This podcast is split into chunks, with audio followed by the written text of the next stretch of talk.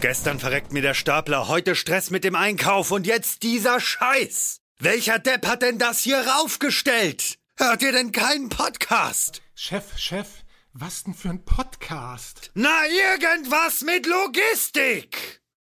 Irgendwas mit Logistik.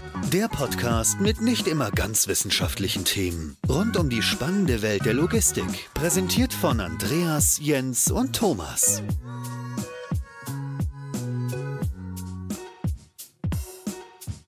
Ja, hallo und herzlich willkommen zu einer neuen Folge Irgendwas mit Logistik. Auch heute sprechen wir wieder passenderweise über Irgendwas mit Logistik. Ich habe heute Jens bei mir. Hallo Jens. Moin. Und als tatkräftige Unterstützung oder tatsächlich als Ergänzung in unserer Runde heute zu dritt ist der Peter bei uns. Hi Peter. Hallo. Ähm, ja, Peter, stell dich am besten einmal vor, wer du eigentlich bist, was du in der Vergangenheit so machst, gemacht hast und idealerweise auch, was du aktuell so machst, weil ich glaube, das ist ja das, worüber wir uns heute so ein bisschen unterhalten wollen. Ja, gerne. Also, mein Name ist Peter Böhmermann. Ich bin seit März 2018 bei Autostore beschäftigt und dort als Geschäftsführer der deutschen GmbH und auch gleichzeitig Business Development Manager tätig. Ja, vorher war ich 22 Jahre lang bei einem niederländischen Integrator und Hersteller von Intralogistik und insofern ähm, ein altes Eisen in der Branche. Und seit 1995 beschäftige ich mich grundsätzlich mit der Automation. Ich bin verheiratet, habe zwei Kinder, Tochter und Sohn. Und ja, ich freue mich auf diese nette Runde heute. Ja, super. Also an der Stelle erstmal, du hattest erwähnt, deine Tochter hat heute zur Aufnahme Geburtstag. Herzlichen Glückwunsch an der Stelle. Ja, aber darum soll es halt gar nicht gehen. Seit 1995 ungefähr beschäftige ich mich mit Mathematik, also da wurde ich eingeschult. Ja. Ähm, von daher toll, dass du so viel Erfahrung mitbringst. Heute, heute wieder so ein altes Eisen bei uns. Vielleicht kannst du einmal in möglichst kurzer Zusammenfassung erörtern, was ist eigentlich Autostore für diejenigen, die es trotz des großen Hypes und des großen, der großen Popularität aktuell noch nicht kennen. Vielleicht einmal ganz, ganz kurz zusammengefasst, was ist eigentlich Autostore? Ja, Autostore ist das kompakteste Behälterlager in der Industrie, in der Automatisierung.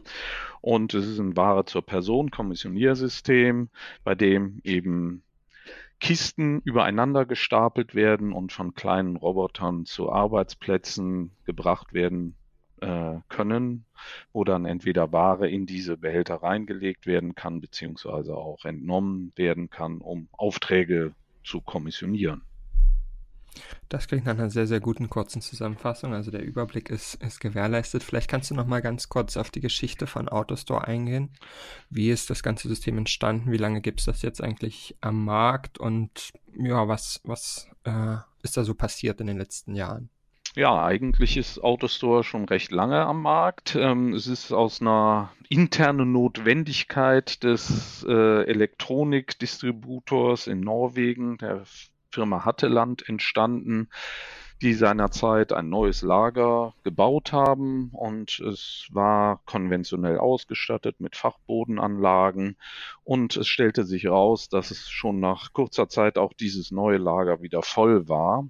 Und mangels Geld und äh, Platz hat man eigentlich nach einer Lösung gesucht, wie man dichter lagern kann.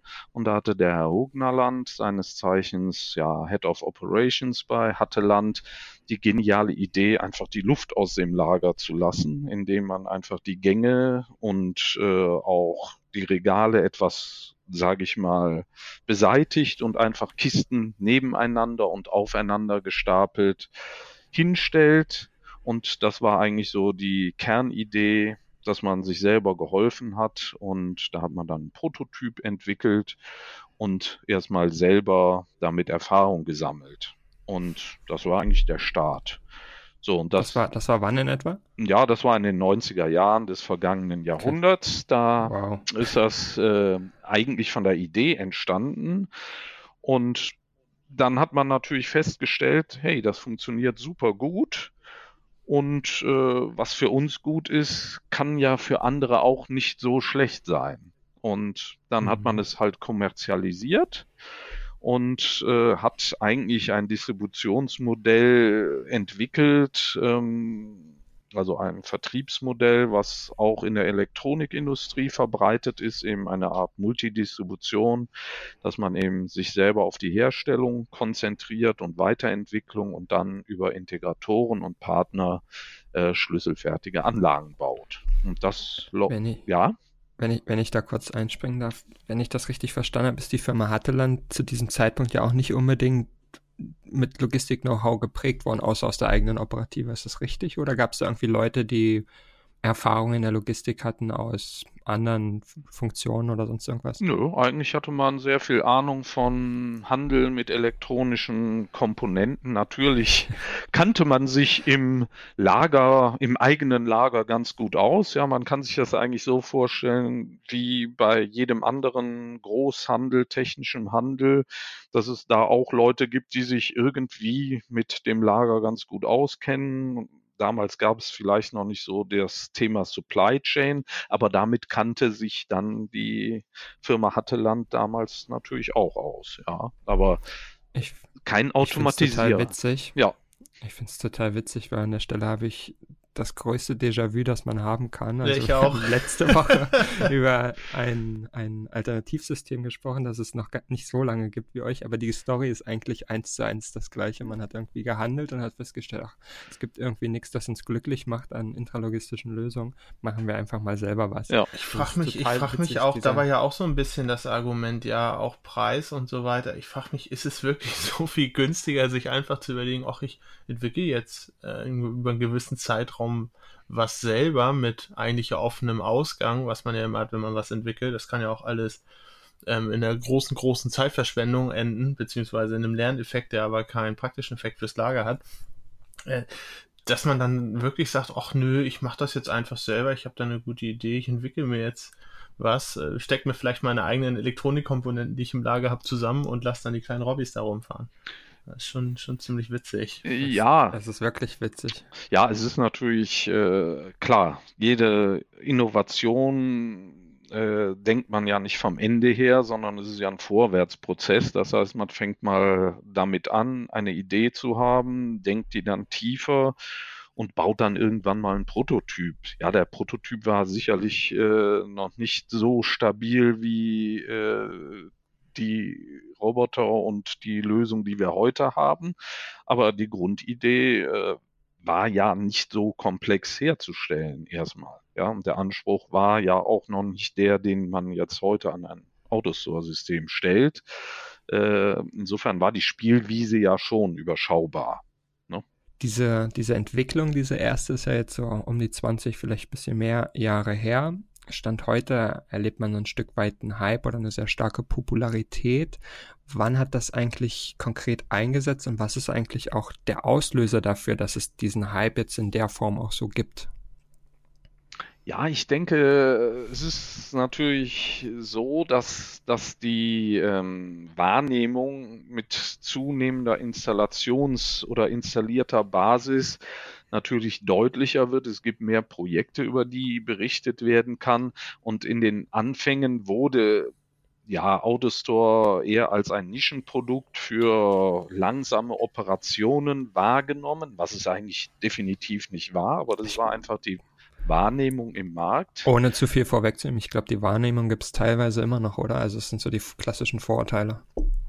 Ja, genau. Hm. Also wir haben natürlich heute durchaus Anlagen, die eine Behälterleistung liefern kann, wo manche denken, das ist die Domäne eines Shuttles. Ja, also mhm. wir reden da eben größer 10.000 Behälterpräsentationen pro Stunde, die durchaus möglich sind. Äh, und das wird jetzt auch von größeren Playern wahrgenommen. Mhm. In, den, in den Anfängen wurden diese Kunden, die Autostore eingesetzt haben, auch von den anderen Intralogistikern gar nicht so wahrgenommen. Die waren gar nicht so auf dem Radar. Ja, das eher dann im kleineren Mittelstandbereich äh, bei den Intralogistikern war das die klassische Domäne technischer Großhandel.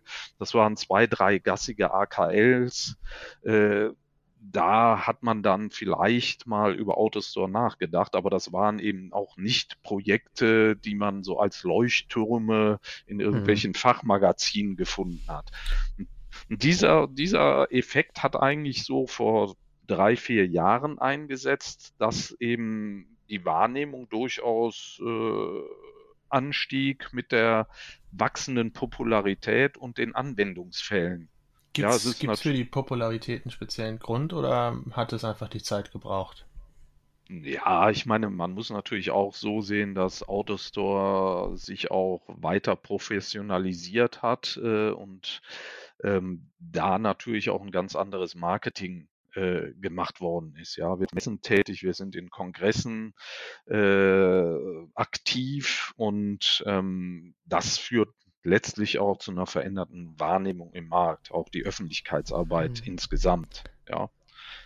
War das, war das zu Beginn, also als die erste Installation kam, eher so ein regionales Thema? Das ganze Thema ist ja so in Norwegen entstanden. War das eher so regional begrenzt, dass die Leute das erstmal da publiziert haben und da auch installiert haben? Oder ist man gleich diesen Schritt gegangen und gesagt, okay, wir suchen uns mal irgendjemanden auf dieser Welt, der Lust dazu hat? Wo, wo waren so die ersten Installationen, abgesehen von Hatteland? Ähm, ja, gut, die waren tatsächlich in Skandinavien und der erste Integrator mhm. war dann ja auch ein skandinavisches Unternehmen. Ähm, äh, also die Firma Element Logic, die dort äh, erstmals ja. aktiv wurde. Und ähm, das ist auch sinnhaft gewesen, weil natürlich eine räumliche Nähe bei einem jungen Produkt äh, sinnhaft ist, weil man da äh, dann auch näher beim Kunden ist im Falle eines Falles. Ja. Ja. Jetzt, jetzt habt ihr in der Zwischenzeit viele, viele Installationen realisiert. Wie viel sind es denn Stand heute, Pi mal Daumen? Äh, ich würde mal sagen, es sind so um die 410, 11. Okay, das ist ja schon eine beachtliche Zahl. Wenn ich jetzt auf die anderen Systeme gucke, also Shuttle, AKL oder sonst irgendwas, dann rechnen die meisten ja eher damit, wie viele Gassen haben sie in Summe realisiert. Wie rechnet ihr denn? Wie viel Stacks habt ihr oder wie viel Behälter habt ihr in Summe realisiert? Wie, wie geht ihr am besten? Ja, vor? gut. Bei uns, äh, wir sind ja sozusagen multidimensional skalierbar. Das ist ja ein großer Vorteil des Autostores. Mhm. Wir können das äh, roboterweise äh, zählen. Wir können das auch kistenweise zählen ähm, weil wir eben von sehr, sehr kleinen Systemen, also es gibt Systeme mit drei Robotern und tausend Kisten bis hin zu mehreren hunderttausend und auch mehreren hundert Robotern. Und so zählen wir normalerweise, dass wir sagen, okay, äh, eigentlich zählen wir Sites, weil uns ist jeder Kunde halt sehr, sehr wichtig äh, und jeder Kunde hat auch seine individuellen Bedürfnisse. Natürlich will man dann immer wissen, ja, wie viele äh, Stellplätze haben wir weltweit realisiert oder wie viele Roboter laufen. So. Du hast, du hast mhm. ja gerade mal so zwei beispielhafte Anlagen genannt. Ähm, gibt es da, das sind dann ja wahrscheinlich das kleinste realisierte, das größte realisierte, aber gibt es denn da auch technische oder systemseitige ähm, Limitierung, wo man sagt, okay, bis zu dem Punkt, dann äh, baue ich aber auch kein, kein Grid mehr, dann ist das zu riesig beziehungsweise bis zu diesem Punkt, dann macht es wirklich keinen Sinn, dann stellt euch lieber drei Regale dahin. Mm, ja, letzten Endes ist es eher ein geometrisches Thema, ja. Ich sage immer, wir können eigentlich jeden Brandabschnitt voll machen. Ja, also wenn einer eine 10.000 Quadratmeter Halle hat oder eine 20.000 Quadratmeter Halle, können wir das mit Autostore voll machen. Ja, man muss das dann eben entsprechend designen äh, durch mhm. Anordnung der, der Arbeitsplätze, dass die Fahrwege nicht explodieren. Aber da kann man, haben wir schon unsere Kniffe und Tricks, solche großen Grids zum Laufen zu bringen und auch. Also was, was, was ich, worauf ich so ein bisschen hinaus wollte, was ich mal mitbekommen habe bei einigen Systemen, ist es irgendwann keine ja, physikalische Begrenzung mehr, sondern etwas, was so sehr davon lebt, dass ich Behälter, Wege und Roboter auch intelligent steuere um ähm, eine durchgängige Behälterpräsentation mit einem bestmöglichen Roboter-Grid-Verhältnis zu realisieren, dass ich dann irgendwann sage, okay, das sind jetzt zu viele Roboter auf dem Grid oder das Grid ist einfach zu riesig, um das noch ähm, mit der mit der Intelligenz, mit der Steuerung im Hintergrund vernünftig betreiben zu können. Da müsste ich dann einen neuen komplett oder komplett neuen ähm, ja, logischen Komplex aufbauen. Mm. Gibt sowas auch? Mm. Oder ist man da noch nicht angelangt? Da sind wir noch nicht angelangt, würde ich sagen. Also wir haben eine Installation, wo wir aus organisatorischen Gründen das Grid gesplittet haben, aber es gibt durchaus größere Grids mit mehr Robotern, die am Stück sind. Ähm, insofern sind wir da noch nicht angekommen. Ne? Das sind dann, das sind dann klassischerweise vermutlich auch die Fälle, wo er dann sagt, jetzt gehen wir eher so in die Zonierung und, und legen da virtuelle Grenzen fest und, und geben Robotern bestimmte Aufgaben, um zu übergeben, oder? Oder wie handhabt ihr das dann, wenn es so groß wird? Macht ja keinen Sinn, wenn der Roboter von ganz hinten links nach ganz vorn rechts fährt. Mm, nö, das machen wir eigentlich. Man kann das machen, aber da baut man sich natürlich mhm. immer Restriktionen an. Äh, am besten ja. ist es eigentlich, dass man sagt, jeder Roboter kann grundsätzlich jeden Arbeitsplatz versorgen.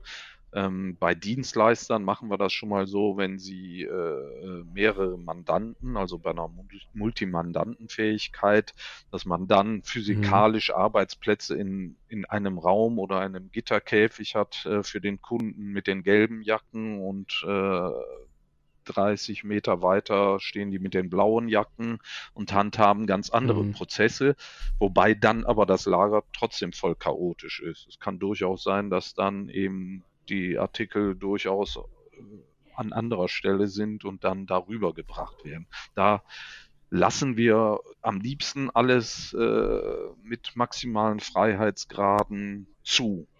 Ja, mhm. also insofern. Du hattest Du hattest jetzt schon mal angesprochen, dass einer eurer Vorteile ist, ist die Reduzierung der Gassen, das hattest du schon mal erwähnt, und, und dann auch noch das Thema Skalierung in alle möglichen Dimensionen bis auf die mhm. Höhe. Äh, das ja. äh, wissen wir mittlerweile ja. schon. Wo liegen denn sonst die Vorteile und was mich eigentlich noch viel mehr interessiert, wo liegen die Nachteile, wo ihr sagt, da sind andere logistische Systeme vielleicht sogar besser als wir? Mm, ja, ich denke mal, eine Grundvoraussetzung ist, dass äh, alles in die Kiste passen muss. Das ist, sage ich mal, ein, ein Thema. Alles, was nicht reinpasst, ist natürlich sinnhafterweise auch nicht geeignet. Dann ähm, mhm. gibt es eine gewichtmäßige Restriktion. Das heißt, in unsere Kisten kann man maximal 30 Kilo einbringen. Wenn jetzt jemand natürlich sehr, sehr schwere Teile hat, äh, dass er dann die Kisten nicht mehr vom Volumen her voll voll bekommt, äh, weil das Gewicht dann vorher erreicht ist, dann muss man darüber nachdenken, ob man eine andere Lösung einsetzt. Um, mhm. Das wären, sage ich mal, für mich die wesentlichen Restriktionen, die man beachten muss. Ansonsten gibt es weder was, wir haben gerade auch von der Höhe gesprochen. Es ist durchaus möglich, mehrere Grids übereinander zu stellen und diese mit äh, sogenannten Grid-to-Grid-Liften äh, zu verbinden, was wir auch durchaus schon gebaut haben. Äh, so kann man mhm. natürlich mhm. dann auch durchaus höhere Hallen ähm, sehr kompakt nutzen. Und mhm. ansonsten, also auch leistungsmäßig, ähm, denke ich mal, in einem gewissen Verhältnis, Stellplatz zu äh, Leistung sind wir durchaus in der Lage, mit sehr großen Grids auch sehr hohe Leistungen ähm, zu erzielen. Die einzige Geschichte, die ein K.O.-Kriterium wäre, ist eigentlich äh, sehr wenig Stellplätze mit einer sehr hohen Leistung, weil wir dann einfach auf das Grid nicht genügend Roboter bringen können, um diese Leistung zu erzielen. Das heißt, da muss immer ein gewisses Verhältnis gegeben sein. Hm, dass ich, dass ich die Behälter auch, also dass ich die Grundfläche ja. nutzen kann und ja. die Roboter sich nicht gegenseitig äh, genau. blockieren. Mhm. Gibt es denn neben der ähm, besonders kompakten Ausnutzung der Fläche noch einen hervorstechenden Vorteil, den du siehst? Ja.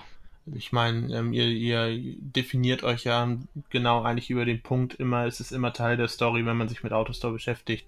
Ich rücke eigentlich Regale zusammen ich schmeiß Luft raus, ich schmeiß Gassen raus und dadurch bin ich sehr kompakt. Das sind sozusagen immer die ähm, Argumente, die als erstes ins Auge stechen. Aber was gibt es denn noch für, für große Vorteile oder was fällt vielleicht manchmal ein bisschen Es ist ab? super sauber.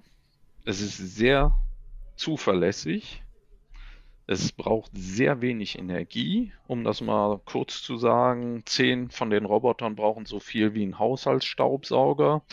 Wir sind nur bei 200 30 Volt äh, mit den Anschlussmöglichkeiten. Äh, Man könnte also einen Autostore in mhm. sein Wohnzimmer stellen, in die Steckdose stecken und damit spielen. Äh, die Montagezeit ist sehr, sehr kurz. Die Inbetriebnahme ist vergleichsweise äh, ja, einfach wenig komplex im Vergleich zu anderen Lösungen. Ich habe also nicht dieses Mehrschichtenmodell mit SPS-Ebene und was weiß ich was. Es ist eigentlich sehr einfach auch zu installieren. Wir brauchen also kein schweres Gerät. Äh, wir brauchen, wir haben keine hohen Punktlasten.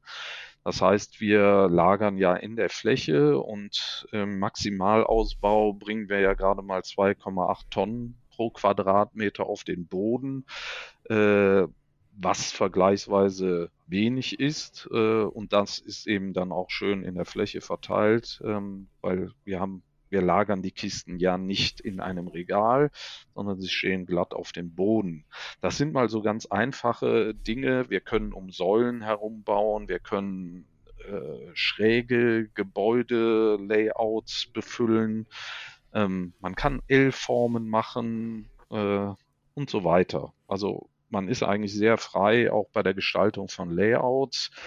Ähm, ja, und die Baustellen funktionieren relativ einfach. Ja, wir brauchen wirklich kein schweres Gerät, um da irgendwas zu machen. Du hast ja gerade relativ ähm, einfach und kompakt und schnell rational dargelegt, was sind die Grenzen und was sind die Vorteile, beziehungsweise wo erzielt man gute Ergebnisse.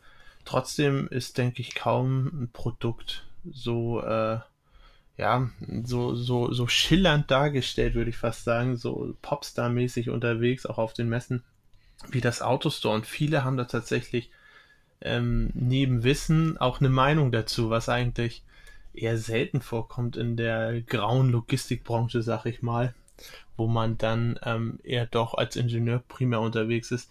Wie erklärst du dir das eigentlich, dass viele kategorisch sagen, oh, das ist aber, ich möchte das und zwar nur das, weil das ist einfach toll und cool.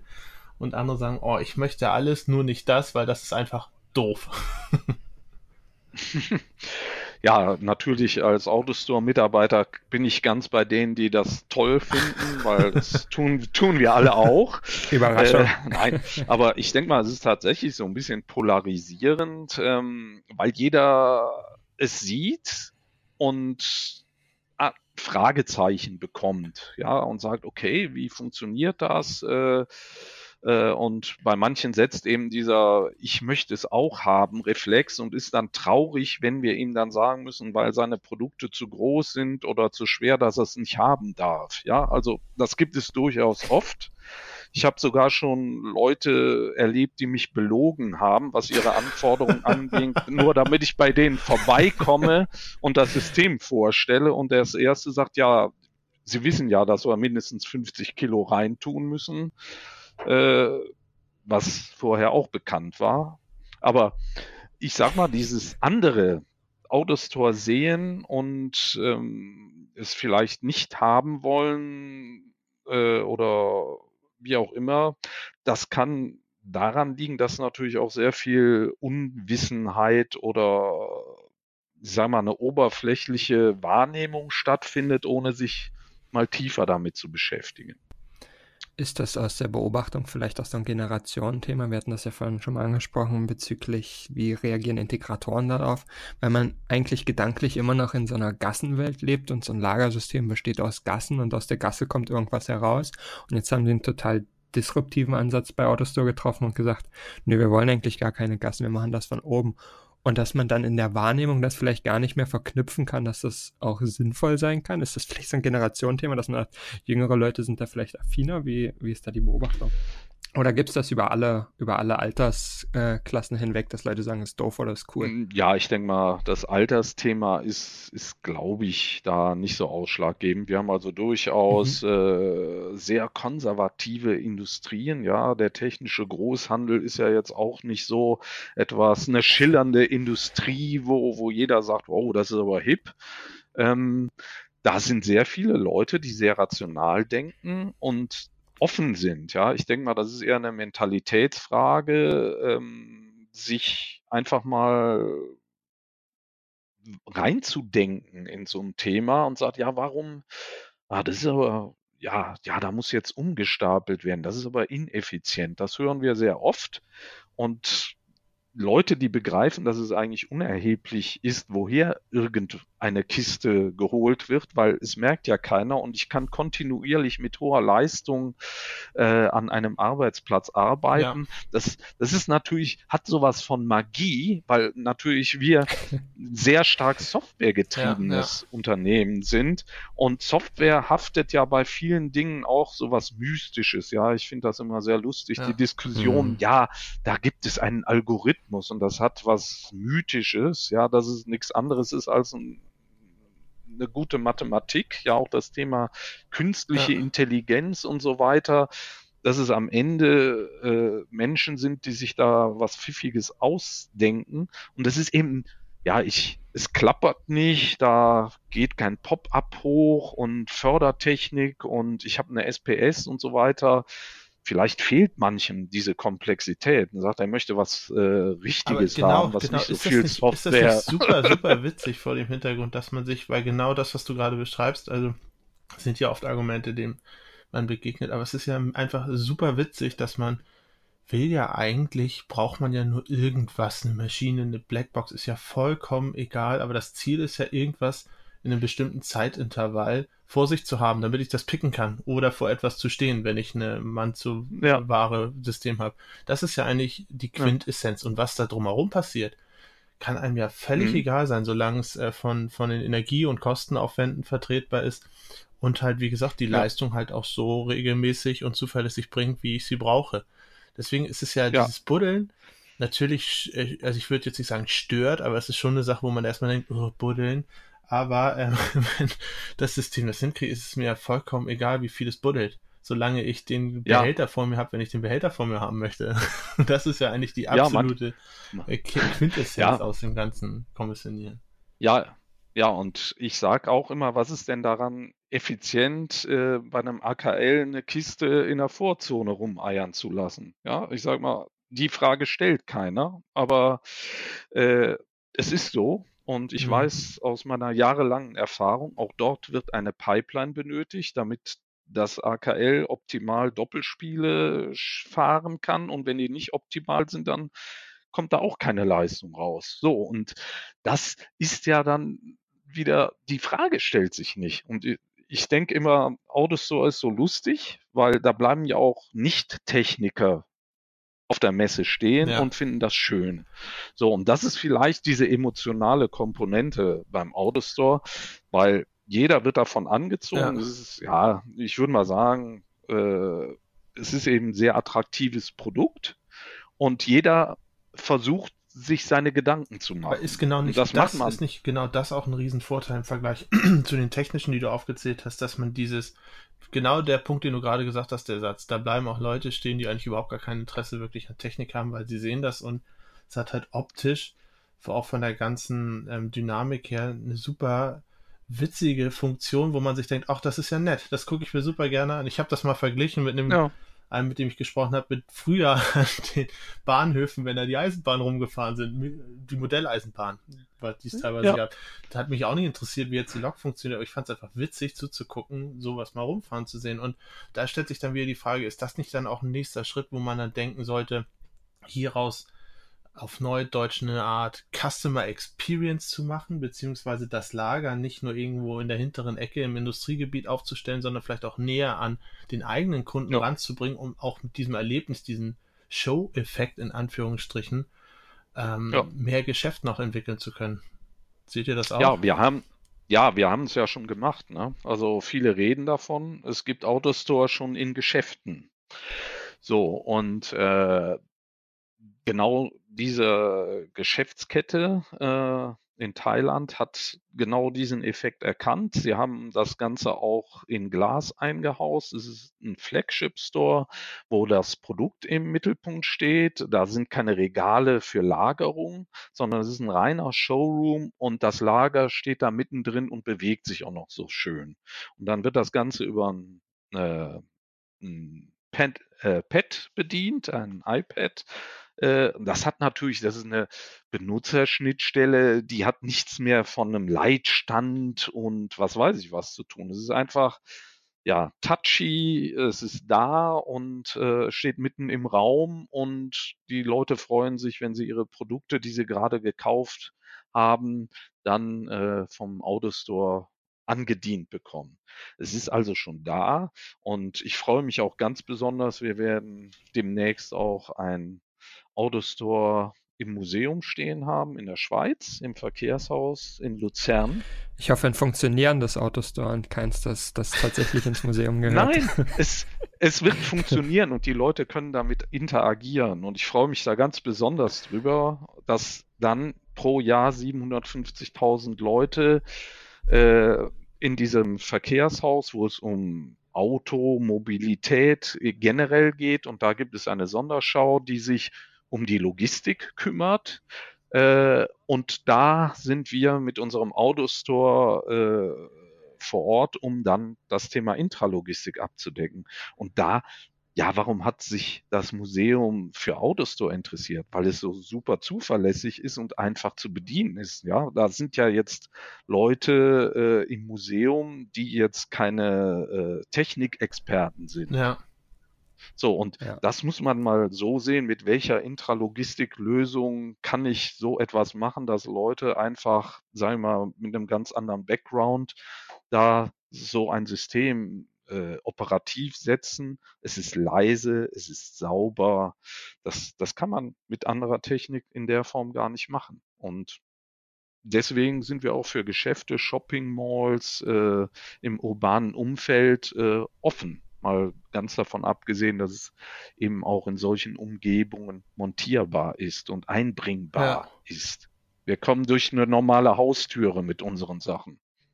Ja, das ist ja auch der aktuelle Trend, ne? also dass man von diesen äh, logistischen Systemen mal sich überlegt, okay, wie kann man das eigentlich nutzen im Retail-Bereich, wie kann man irgendwie Shops optimieren, da ist ja jeder momentan so ein bisschen mit seinen Systemen auf irgendwie so einem Trip und versucht da was zu machen. Du hast gesagt, ihr habt das schon gemacht in Thailand, ihr macht das jetzt im Museum, vielleicht zu der Museumsgeschichte noch ergänzend, wann startet die Ausstellung, falls tatsächlich mal jemand zuhört und sagt, ich möchte gerne ins äh, Verkehrsmuseum Luzern und möchte mir das angucken, wann startet das? Kann man sich das angucken? Das startet nächstes Jahr an Ostern, wird die Ausstellung eröffnet und ab da kann man sich das Ganze anschauen.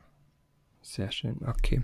Aber wie sieht, wie sieht grundsätzlich bei euch so die weitere Roadmap aus? Wie ist der Ausblick in die Zukunft? Mein Retail ist eine Geschichte, um da irgendwie noch ein paar Sachen abzugrasen. Das machen, wie gesagt, viele. Aber wo tendiert ihr hin? In welche Richtung geht das? Versucht ihr zu optimieren, dass ihr mehr Gewicht machen könnt? Da du ja gesagt hast, das ist eine Schwachstelle. Oder was habt ihr momentan so auf der Agenda, wo ihr äh, euch entwickeln wollt? Ja, wir haben eigentlich äh, sehr stark das Thema Leistung noch im Fokus, äh, mhm. noch dediziertere Anpassungen auch auf das gesamte Retail-Geschäft, äh, was unsere Software, Steuerungssoftware angeht. Das sind unsere Main, äh, ja, Main-Fokus-Bereiche, aber auf der anderen Seite natürlich ganz stark eben auch äh, die globale äh, Ausrichtung. Das heißt, wir haben mittlerweile Installationen in 30 Ländern dieser Erde. Wir haben dann auch deswegen äh, unsere eigenen Organisationen aufgesetzt, also USA, England, äh, Frankreich, Deutschland, in Japan sind wir seit September auch mit einer eigenen Niederlassung vertreten. Das sind für uns die, äh, sage ich mal, eher vertrieblichen äh, Bereiche, wo wir hm. uns sehr stark ausrichten wollen. Und technologisch, denke ich mal, geht, zeigt alles bei uns äh, auf ähm, mehr Durchsatz, höhere Mitarbeiterproduktivität, was wir dann ja auch mit der Blackline und dem Relayport, also dieser sehr leistungsstarken Arbeitsstationen ähm, ja auch auf den Weg gebracht haben, so dass wir in ganz andere Dimensionen vorstoßen, äh, was Leistungen angeht. Ja, und das sieht mhm. man eben auch, dass wir Installationen haben, die in Richtung 15.000, 16.000 Behälter pro Stunde gehen. Das ist dann eine Hausnummer. Äh, Gerade als, als Kampfansage an vielleicht bewährte Logistiksysteme, die man eher mit äh, hoher technischer Leistung assoziieren würde als, als das Autostore-System. Ähm, ja, ich finde das total spannend, Jens. Wenn du keine weitere dringende Frage hast. Ich hätte noch eine kurze, äh, kurze Frage. Ähm, na dann schieß los. Es geht ja um das System an sich, hattest du ja gerade erzählt, wie da die Weiterentwicklung ist. Ist da auch mal die Idee, auch nach vorne, nach hinten vielleicht neue Systeme, so disruptiver Ansatz fällt ja nicht vom Himmel, aber trotzdem sich zu überlegen, ob ich nach Richtung WE, WA, also mich von der Lage und Kommissionierung auch mal wegbewege und weitere Systeme ähm, entwickle aus dem Hause Autostore und mich sozusagen von meinem Kerngeschäft, den Kernkomponente auch technisch etwas entferne? Oder steht das gar nicht so im Fokus und ihr sagt, das ist das Produkt, das kann relativ viel schon abdecken, das reicht? Ähm, wir machen mit Sicherheit etwas. Sagen wir es mal so. Ich muss mich da leider etwas bedeckt halten, aber wir denken mal, dass wir auch ähm, in näherer Zukunft äh, weitere Disruption in die Branche reinbringen werden. Und äh, ja, aber Sehr das schön. ist eben jetzt noch nicht ähm, publizierbar, aber natürlich Vollkommen sind okay. wir da. Ja. Hat mich nur interessiert, weil ich mir nämlich auch denke, es gibt ja auch viele, die sagen, ich möchte gerne was von Anfang bis Ende haben und ich meine, das eine oder andere oder die eine oder andere Funktionalität kann das Auto so ja nun mal nicht bieten im, in der Intralogistik. Und da ist sicherlich ja. auch interessant, dann die Kette ein bisschen weiter nach vorne und nach hinten zu denken. Aber trotzdem ja. danke, auch wenn sie etwas kryptisch war für, für den kleinen geheimen Ausblick. Ja, aber die Zusammenfassung ist ja, bei Autostore bleibt spannend. Genau. weiter. Genau. Und ja. Genau, und deswegen würde ich auch, ohne zu viel verraten zu wollen, sagen, in der nächsten Folge wird sich wahrscheinlich immer noch so ein bisschen um das Thema Autostore drehen, allerdings aus einer anderen Perspektive, ja. nicht aus einer vertrieblichen, organisatorischen Herstellersicht, sondern eher in Richtung Nutzer. Aber wir wollen ja nicht zu viel verraten. Genau. Von daher würde ich sagen, vielen lieben Dank, Peter, dass du uns äh, diese super Einblicke gegeben hast und spannend über das Thema Autostore berichtet hast. Und würde sagen, ciao. Ja. Ciao, ciao Andreas ciao. und Jens. War sehr ciao. nett. Danke. Danke. Tschüss. Okay. Gestern verreckt mir der Stapler, heute Stress mit dem Einkauf und jetzt dieser Scheiß. Welcher Depp hat denn das hier raufgestellt? Hört ihr denn keinen Podcast? Chef, Chef, was denn für ein Podcast? Na, irgendwas mit Logistik. Irgendwas mit Logistik. Der Podcast mit nicht immer ganz wissenschaftlichen Themen. Rund um die spannende Welt der Logistik. Präsentiert von Andreas, Jens und Thomas.